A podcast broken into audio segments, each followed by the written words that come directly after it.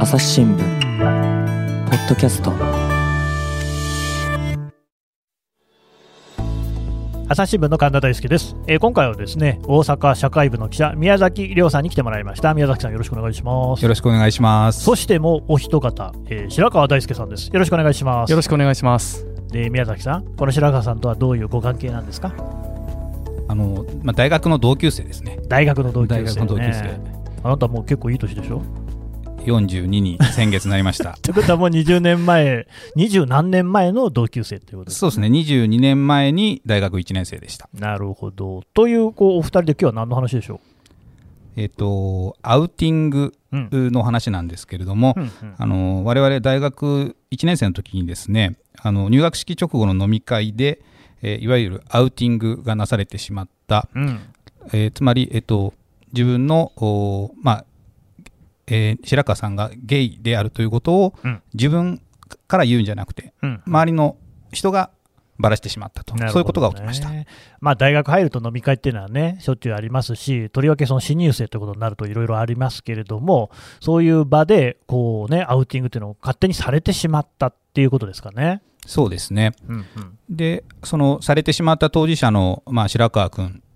まあ、白川って言おうかなと思うんですけども、同級生ですからね、同級生ですから。変に敬語使わなくていいですよ。そうですね、うん。えーで白川とはあのー数年前に付き合いが復活して、えー話をする中で、えー改めて思い出してそれ当時その場にいた他の同級生もお会いに行ってですね、うんうんうん。えー何人も会いに行ってそれで記事にしましただからその場に宮崎さんもいたと。あそうですね僕もその場にいた一人ですで、やっぱりそのことがちょっとどこかに残ってたってことですかね。そうですねうん僕も残っていましたし取材すると、まあ、あの直接そのアウティングに関わってしまった、うんえー同級生はもうより強くしこりとして残ってたんだなというのは思いました。はいうーんと、ちょっと白川さんはその時のことはやっぱり当然強く覚えてる。そうですね。ただあの実は宮崎にあの話して記事にしたいと言われるまではそんなにあらあまり遠い昔のなんか青春の1ページっていう感じであ あの20年が経ってますから、ね。あのはい。これ22年前の話なんですけれども、アウティングっていう言葉も当時なかったですしですね。うんうんあのこう残念ながらこういうことって当たり前に自分の中ではありまして、まあ、ゲイの当事者として生きていると日常の一コマだったのであまり実はそこまでめちゃくちゃ印象に残ってたわけではないんです。そうなんですね。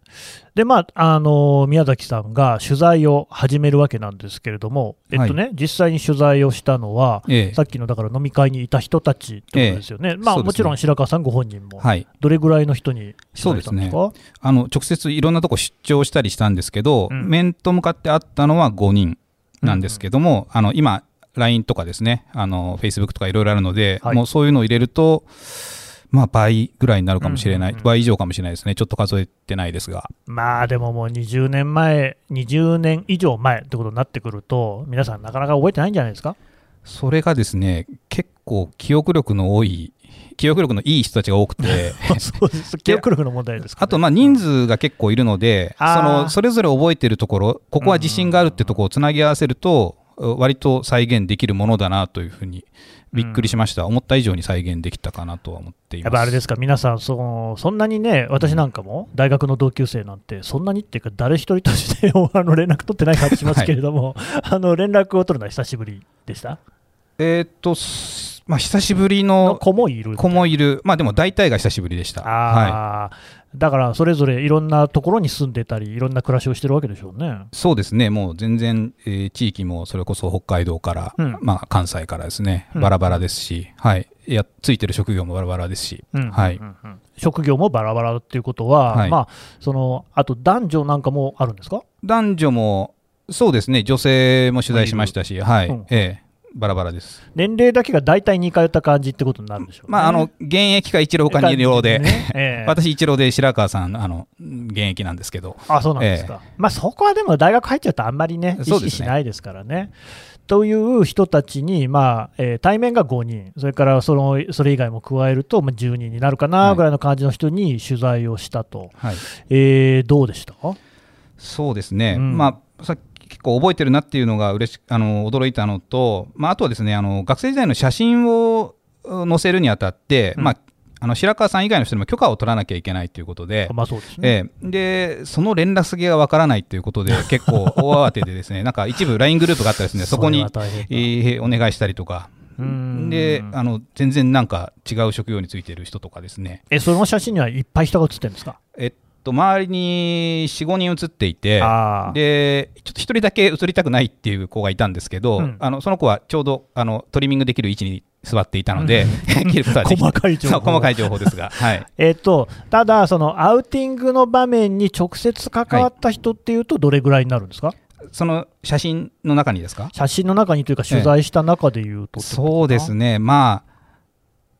うん。2人ないし3人、あ。まあ3人ですね、広く言うと。そうですか。と、はい。その場にいたけど聞いてなかったって人もいる、そうですね、はいうん。うんうん。うん実際、そのアウティングに関わった人たちを取材したら、どんな感じでしたかね？それがですね、えーっと、まあ、アウティングという言葉は当時、うん。あのなかったというかあの、日本では広まっていなかったんですけれども、ね。はい。えーただ、それをしてしまったということをずっと心のどこかで、えー感じていてですね、うん。あのまあ、それぞれ、えー東京から離れた地域で仕事していたり、子育てで忙しかったりする中で、えーえー全く同じ、ちょっとしこりを抱えていて、はい、っていうのが取材する中で分かりましたね。うん。やっぱりその時のことはみんな、そのしこりという形で覚えている。そうですね、しこりという言葉がいいのか、あのうんアウティングということで言うと、あの2016年にですね、あの一橋の大学院生の、はいはい。ええあの同性愛の男性がですね、あのまあ、友達からそれそうであることをばらされてしまって、あの飛び降り建物から飛び降りて亡くなられるという悲しい事件があったんですが、はい。あのそのニュースをそのやっぱりアウティングをしてしまったと自分が思っている、当事者はですね見ていて同じ時期に違う地域で同じニュースを見てあの自分の学生時代を思い出してるんですね。はい白川さんね、この飲み会そのが行われていたっていうのは、どういう集団、集まりだったんですかね？えっと、宮崎と僕は同じクラスになったばかりのあの入学して最初の回だったんです、うん。であのどういう状況だったか多分聞いてらっしゃる方もあの記事読んでらっしゃらない方のためにちょっとご説明するとお願いします。あの僕は、えー、と中学高校の同級生たちにも自分がゲイであるっていうことをまあ、オープンにして暮らしていまして、うん。で同じ学校からたまたまこの宮崎君もいた同じクラスに僕以外にあと2人同じ学校から進学してきた同級生がいたんですね。僕を合わせて3人。うんうん。で、まあ、その2人からすると僕がゲイだっていうことは知っているし、うん。高校のみんなも知った上で普通に付き合っていオー。プンだと。はい。うん。で、えーが大学に入りまして、うん。で同じクラスだねとなりました。で、えー交流会が行われている時に、まあ、その中の一人が僕のことを指してあいつゲイやねんと、うん。まあ、これ宮崎君の取材によって再現されたセリフなんですけれども言ってしまってでそのことが、えー他の同級生たちにも「え白川君ってゲイなの?」みたいな形で伝わっていって結果まあその場にいるほとんどの人が多分知ることになったというようなことがありまして僕としてはあの正直言うとこう様子見をしてからどのぐらいの範囲の人に伝えようかなと思っていたんですがその出花でこうそういうことが起きてしまって、まあ、その後はちょっとほ本人たちにはなんで言うてんみたいなことを言った記憶もえー少しあるんですけれども、まあ、そういったことが起きたので、まあ、あのすごく悪意があるというよりは彼らにとっては高校時代からの延長線上で、うん。あの伝えたということなのかなと思ってます。あの今のね、あいつゲイやねんっていう言葉も、その久しぶりに思い出したって感じなんですか？これはですね、うん僕本当同級生たちに比べて記憶力がすごく良くなくてあの、はいというより僕がいない状況でああ、そうか、僕が離れた場所にいてあいつって言ってるってことは離れてますね。そうなんです。あの一つのテーブルにみんながいるという状況というよりはこう広い空間にいくつかの集団がいる状態だったので僕のいないところで、えー白川君はどういう人なのみたいなことを別の誰かが聞いてでそれに答える形で、えー言ったセリフだと聞いています。だから僕は直接これは耳にしてはいないです近くにいたらね、あいつじゃなくてこいつって言うかもしれない、あそうですね。うん、え宮崎さん、その時の状況っていうのは覚えてますか？実はですね、僕もその発言がいた場所の近くには多分僕もいなくて、うん。その発言自体は今回取材で、うん。あのまあ、出てきたんですけれども、その後にえ乗っかって、あのまあ、白川さんを茶化すよううん。な仕草をしてる友達の、うん。多分2つ隣に僕は座ってたっていう情景は覚えてるんですよ。で、そのあいつゲイやねんって、なかなかインパクト強いし、確認できないと記事に書けないんですけど、うん。で当時、ゲイって言葉もそこまで広まってなかった、まあそうかも。うん。うんまああの、うんうん。違う言い方で言ってたりしたと思うんそうでで、したね。ね。そうじゃないかって説もあったんですけど、一人、今あの、えーと、愛知県に住んでる、あの。あの友達がですね、あのいや、絶対あいつゲイやねんっていう風な言葉で間違いないって、かなりうん。あの冷静に言ってくれたんで、はい、そうですね。で、うん。彼自身もあの記事には入れてないんですけれども、あの大学に入る前に、あのセクシャルマインドリティの友達がいたっていうことで、うん。多分周りの人よりもドキッとしたからこそ覚えてたんじゃないかなっていうふうに思っています。う。ん。白川さんとしてはね、はい。まあ、今、まあこういう話ありましたけれども、いきなり宮崎さんからこんな取材をしてるんだっていうふうに言われるわけですよね。そうですね。まあ白川さんにも取材に来るわけですよね。一応なんかあの以前に友人としてこのエピソード話したことがあってで、はいはい。後からこれについて書きたいっていう連絡がありました。どう思いました、いや正直最初は、うん。あの僕今もこのこれを聞いてくださってる人もそう感じてるんじゃないかっていう不安でいっぱいなんですけどそんな超個人的なことが 果たして記事になるのかっていう思いは最初はありました。そうですか。あと、あのさっき申し上げた通りアウティングっていう言葉もなかったですし僕の周りにはこういうことが、まあ、何度かえー例えばアルバイト先でとあかーサークルでとかいくつかそういうのに類することがあったのでそんなに特別なことっていう印象がなかったんですね。うんでかつ、まあ、今この2022年のアップデートされた感覚で当時やったことがアウティングで良くなかったということをあの伝えるというかそういう記事になってしまうんじゃないかなって最初は少し心配して実は乗り気じゃなかったっていうことがありました。うん、そのね、やっぱり新聞記者が来る、ね、いかにその同級生だとはいえですね、記者が来るということは、記事を書くっていうことですから、は見出しを立てるっていうことですからね、そうするとその、まあ、白川さんの思いとは裏腹に、ちょっとこうね、なんかこう、まあ、エッジの効いた感じで記事になってしまうかもしれないなんていうことも思いますよね。そうですね。あのただ僕もあの同業というかおあの日本テレビの報道局であの今は記者とディレクターとして働いてましてうん。同業者としての信頼が宮崎君に対してはすごくありましたし、うんうん。あのこのテーマについて伝えたいというこう熱量を感じたのでここは一緒に何か面白いことができるのかなと思って、えー引き受けましたしあとアウティングという言葉が後から生まれましたけど自分が当時したことがもしかしたらそうだったかもしれないっていうこの記事の登場人物みたいな人っていうのはいっぱいいらっしゃると思うんですよね。でしょうね。だからそういう人がああの時のあれは当時ももちろん良くなかったし今はやってはダメなんだなということを考えてくれるきっかけになればいいのかなと思ってうんあのやろうと決めました。宮崎さんね、今、はい熱量って言葉ありましたけど、はいその熱量はどこから来たんですか？そうですね。なんでしょうね。まあ、あの以前、白川さんを、うん。あの別の機会に取材させていただいたこともあってですね、ええ。であのまあ、自ご自身の、うん。あ自分のお父さんですね、うん。へのあのカミングアウトの話を聞かせてもらって、うん。えー2021年の2月に記事にしたんですけど、そのちょっと前に聞かし、少し前ですね、聞かせてもらって、まあ、すごくそんなことがあったっていうのが全然知らなかったというか、というか、まあ、会わなくなってから起きた出来事だったので、お父さんへのカミングアウトっていうのは。うんうんで、そこで、あの、非常に胸を打たれたというか、白川にそんなことがあったのかということを思ったんですね。で、そのはいことについて白川さん、またちょっと教えてもらってもいいですか、ざっくりと。そうですねあの最初に宮崎君に書いてもらった記事で今彼が言っていたのはあの私が20代に父にカミングアウトした時にあのその時点ではあのうまく受け入れられずにこうちょっと関係がギクシャクしたということがありまして、まあ、そこからこう、えー元の関係に修復するのに7年かかったというような話をこれもあのもともとはもちろん取材としてというよりは同級生として話していた中で、あの書きたいと言って書いてくれたことっていうのがありました。うんうんっていうのが先に取材としてあったんですね。そうですね。で、うその記事の中では、あの、まあ、白川さんのヒストリーみたいなことも書いたんですけれども、この22年前のう飲み会のアウティングの話は、とても複雑すぎて、そこの記事には入れられなかったんですよね。うんうんでも、なんとなく、うん、このことって、全く触れなくていいのかなみたいな思いも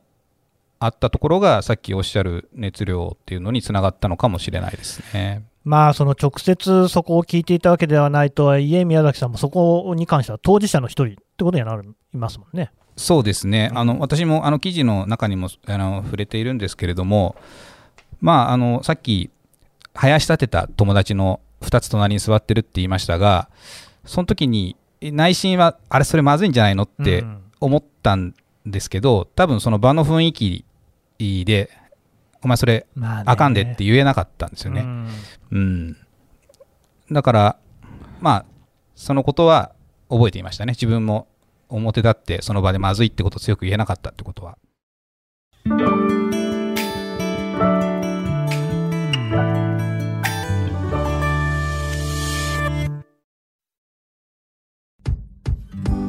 難しいニュースもポッドキャストで解説を聞くとちょっと理解できるかも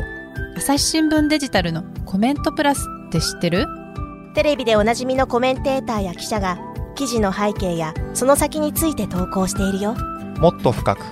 もっとつながる。朝日新聞。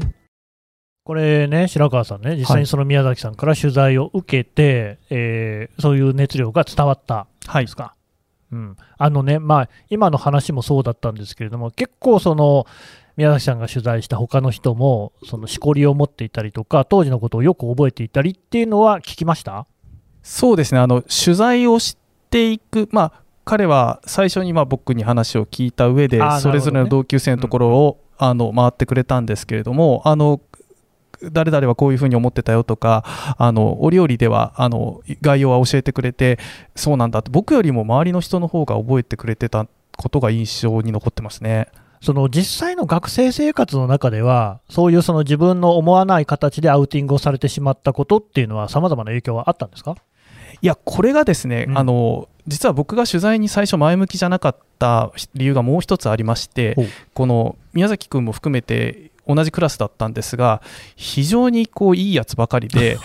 ですね。あの結果的に、うん。あ白川君ってゲイなんだ、へえみたいな形で、でうん。まあ、いわゆる男女の異性愛前提の恋愛のトークと同じように白川はどういう男の人が好きなのっていうことが普通に話せる環境ができてしまったので、うん非常にあの、まあ、言葉を選ばずに言うと生きやすくなっちゃったんです。でただそれはもう本当に偶然というかあの非常にラッキーな例だと自分でも思っていて先ほどの一橋大学の件のように深刻なケースにつながることもたくさんありますしそこまでいかなくてもネガティブなことが起こることが多いのであの僕のエピソードをそのままこう書くことでそういうふうに解釈されてしまうのも少し怖いなと思いましたねたまたまその周りに恵まれていた面もあるということで、本当に面もあるというかもう本当100%そうだと思いまうす。んだから宮崎さんね、そういうクラスだったんですね。そうですね。まあ、当時としては、うんなんていうか、その辺に抵抗を持つ人が全然いないなっていうクラスだったと思います。私もね、えー、と46歳ですから、お二人よりもね、よ3つ、4つ上ってことになると思いますけれども、自分の学生時代を思い返しても、まあ、雑な時代でしたよね。そうですね。うん、そのね、アウティング、んまずアウティングの言葉は知らなかったし、それこそそのパワハラ、セクハラみたいなことに関してもですね、まあ、やや公然とというか、行われていたような時代ではあったじゃないですか。そうですね。そういう感じではじゃあなかった。まあ、全体的にはなかったんですけど、でも例えばその飲み会の時を思い返すと、まあ、大学1年生ってみんな自分が面白くあらねばならないみたいな、あのプレッシャーがあると思うんですよあ。りましたよね。そうで飲みとかしてみたりとかね。そうですねやめたらいいですよ、ああいうことはね。そうですね。うんで、まあ、お笑い番組とかがすごい、今以上にすごい人気だった時代でもあるし、はい。なんかこう、ちょっと必要以上に自分を面白く見せなきゃみたいな、うんもしかしたらそういう雰囲気も、うーこういう風になってしまった理由の一つだったのかもしれないとは思いますけどね。ただまあ白川さんね、そのあたりっていうのが、なかなか当時の空気感というのもね、正確に伝えなきゃいけないと思いつつ、しかし、やっぱりアウティングっていうのは自分でコントロールすべきものであると。そうですね。うんあのまあ、記事の中で松岡宗志さんというアウティングに関して書籍も出された方にあのコメントしていただいてるんですけれどもやはりそのアウティングというのはダメだということは言い続けなければいけないと。うんうんうん。あの誰もがこうカミングアウトすべきだとは思わないし、えーうん。アウティングもダメと言い続けなければならないということをおっしゃっていて僕もあのここに関連して思うのはやはり今の僕は、えー職場も含めて完全にオープンにして暮らしているほとんどオープンにして暮らしているいるのでこうやって皆さんの前でお話をしてるんですけれども、まあ、そうではない人たちもたくさんいますしこのアウティングっていうのはこう誰,、まあ、誰にもしくはどの範囲に自分はそのことを知らせたいかという本人の自己決定の範囲を崩すことになってしまうのでそれは絶対にやはりダメだなということはあの言い続けていかなければいけないなその、まあ、長い時間が経ってますよね。えなぜ今、22年後になって、今回の記事を書こうっていうことになったんですかね？そうですね、まあ、大阪所属なんですけれども、そうですね。ええであのこの3月にあの全国水平社っていうですね、あのまあえー、もともとは部落差別を、うんうん。おなくそうというまあ、運動ですね、そこからあのできたあの全国水平社というのがありまして、そこができてから100年というう年でして、でうん。まあ、それに、その100年なので、あの部落差別にいだけじゃなくてですね、あのいろんなあ人権課題、うんうんまあ、セクシャルマイノリティの問題であったり、まあ、あの沖縄に対するう差別であったりとか、あのそういったものをおしっかりと企画で取り上げようということをあの大阪私の所属している大阪社会部で、えーもう去年のあ秋ぐらいからずっと考えていました。いろんな、えー取材テーマを考えたり打診をしてしたりしていく中で悩んだんですね。どういう、うん何を取材してればいいのか悩んで、あの、当てにしてた取材先が急にダメになっちゃったりとか、いろんなことがあって、で、同僚とこう悩んで会話する中で、あの、実は気になってる話があるんだけど、うんうん、あの、まあ、このアウティングの話になって、あの、どうだろうって話をして、で、僕は、これ書く以上、自分を出さなきゃいけないと思ったから、そうですね。で、他の回は、多分自分、記者自身が出てこない回になるだろうと思ったから、うんちょっと連載に入れてもらえないんじゃないかっていうふうに危惧したのもあって、うんうん。まあ、あの親しい同僚と話してたら、いや、それでしょっていうふうに、まあ、背中を押してもらったことも理由の一つですね。しかし白川さんもね、こうやってその宮崎さんが、いまあ、いろんな時にですね白川さんの話をこう記事にしてるっていうことにはなってくるじゃないですか、はい。これ、どんなもんなんですか、なんか気恥ずかしいですよね。気恥ずかしい。あの、うんうん。同級生があの、まあ、新聞記者として活躍をしていて、うんうん。まあ、僕自身も同じ報道の仕事をしている中でこうか取材される側になるっていうのは非常に新鮮な体験でして、まあ、めったにないですよね。はい。うんうんされるのはこんなになんかそれはそれで難しいし気を使うんだなっていうことをあの今まで自分がしてきた取材と、うん。あのを思い返しながらこう感じましたね。やっぱりそこはそのゲイといっても、そのゲイの代表っていうことでもないようにしなきゃいけないしとか、そういうのあるんですかね？そうですねあのそこは非常にこう読む方聞く方にもそう捉えていただきたいなと思いますし僕自身も気をつけていることなんですけれどもあの全ての人がカミングアウトした方がいいと僕も思っているわけではないんですがやはりこう見える存在として公表することで組織だったり社会が変わっていくという面があると思っているので自分のあの所属する会社の中でも、えーカミングアウトしまして今は LGBT に関する研修だったりを担当したり自分自身もそういった性的マイノリティの取材活動などをしていてそうするとやっぱり会社の空気っていうのは結構大きく変わったのでそのことをなんか、あのー感じてもらえたらいいなとつまりみんながオープンにする必要はないんだけれども、まあ、できる人がすることによってちょっと変わるっていうタイプの当事者だと僕のことをあの見ていただけたらいいなというふうに思います。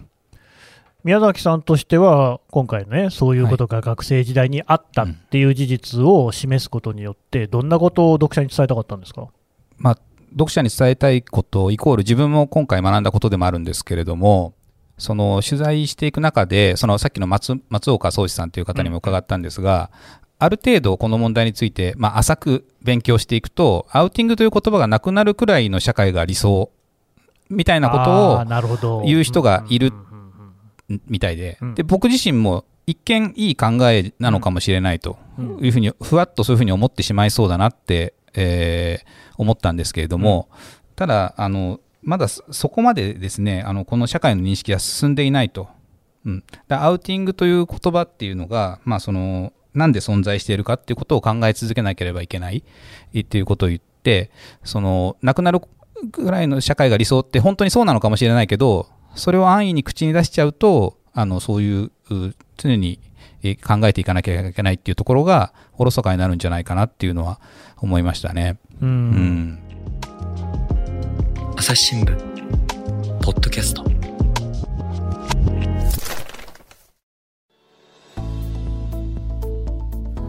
お話はつきませんが続きは次回にお届けしますはい、えー大阪社会部の宮崎亮記者、そして白川大輔さんにお話を伺ってきました。さて、宮崎さんね、今回のお話、えー朝日新聞デジタルで記事として読めるってことですね。あはいあの読めます。うん、えー、と見出しがですね、うんうん。あの鍵括弧で「あいつゲイやねん」うん。えー鍵括弧閉じ。22年前の懇親会。彼の苦しみが見えなかったというタイトルであの読めます、うん。でこの記事っていうのがですねあの、えー全9回の企画の一つという位置づけにもなっていましてあのそちらのタイトルが連載のタイトルがですね「人の世に熱あれ人間に光あれ水平社宣言100年」というあの、まあ、水平宣言100年に合わせてあの、まあ、ブラック差別の問題セクシュアルマイノリティの問題、まあ、沖縄差別の問題だったりあの、まあ、いろんな人権課題を考えようという企画です。であのインタビューも中に入っていてですねあのリューチェルさんとかですねあと安田夏樹さんだとか、うんあのそういう著名人の方のあのすごく読み応えのあるインタビューもありますのでぜひあの読んでいただければと思います。はい、えーね、このポッドキャストの概要欄からも記事へのリンクを貼っておこうと思いますので、ぜひお読みいただければと思います。えー朝日新聞ポッドキャスト、最後までお聞きいただきまして、どうもありがとうございました。えっとですね、この番組、リスナーの皆さんからのお力添えによって継続をしております。えーアプリからですね、フォローをしていただく、あるいはですね、えー何かレビューをしていただく、それからこの概要欄にですね、えー感想、お便りフォームっていうのがございます。えご感想、ご意見、ご質問、何でもお寄せください。すべて目を通させていただいております。それからあのツイッターのコメントも大歓迎でして、ツイッターのコミュニティなんていうのもやっております。ぜひご参加いただければと思います。朝日新聞ポッドキャスト、朝日新聞の神田大輔がお送りしました。それではまたお会いしましょう。